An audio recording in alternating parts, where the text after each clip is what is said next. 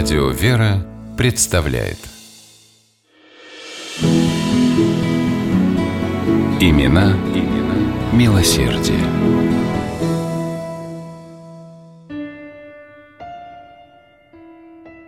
В августе 1880 года в поселке Стрельна, в настоящее время он входит в состав Санкт-Петербурга, начался сильный пожар. 16-летний князь Александр Дмитриевич Львов взволнованно наблюдал за происходящим. Ветер с моря еще сильнее раздувал огонь. Дачные домики загорались один за другим и пылали, как факелы. Когда прибыли пожарные из Санкт-Петербурга, тушить уже было нечего. Выгорело пол стрельны. Александр хорошо запомнил этот печальный случай. Молодой князь проникся идеей организованной борьбы с пожарами. Для начала он решил создать профессиональную пожарную команду в Стрельне.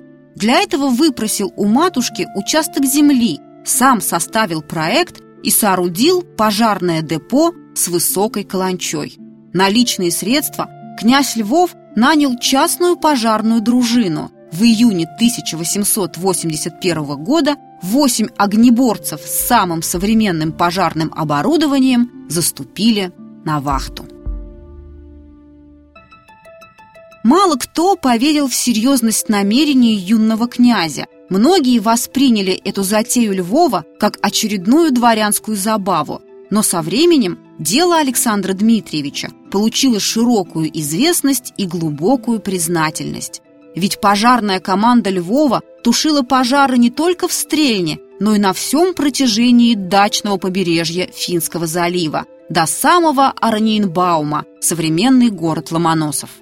Рослых львовских пожарных в медных касках, вооруженных баграми и топорами, можно было увидеть и в Петергофе, и в Лигове. Иногда огнеборцы Львова, только что потушив один пожар, не отдохнув, торопились на другой – Нередко на тушение выезжал и сам князь. Львов наравне со всеми не только тушил пожары, но и нес караульную службу, занимался строевой подготовкой, уборкой помещений, уходом за лошадьми, чисткой конюшен.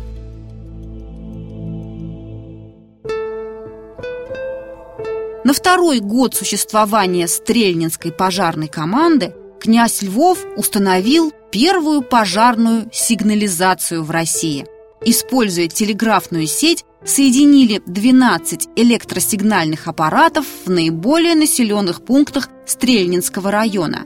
Александр Дмитриевич стремился постичь все нюансы пожаротушения. Все новое и полезное сразу привносил в свою пожарную команду.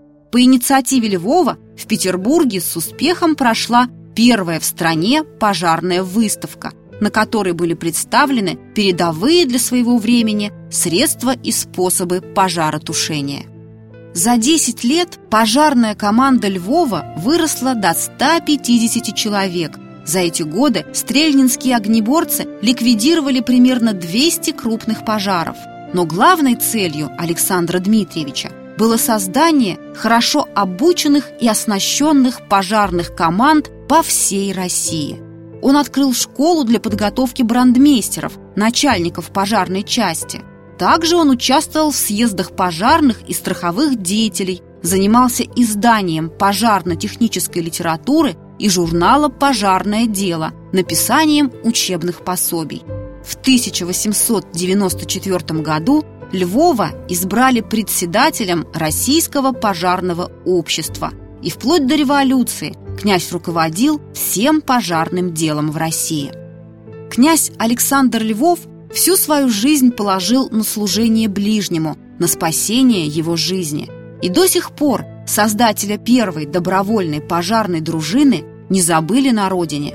В 2010 году Стрельнинскому пожарно-спасательному отряду присвоено имя князя Александра Дмитриевича Львова.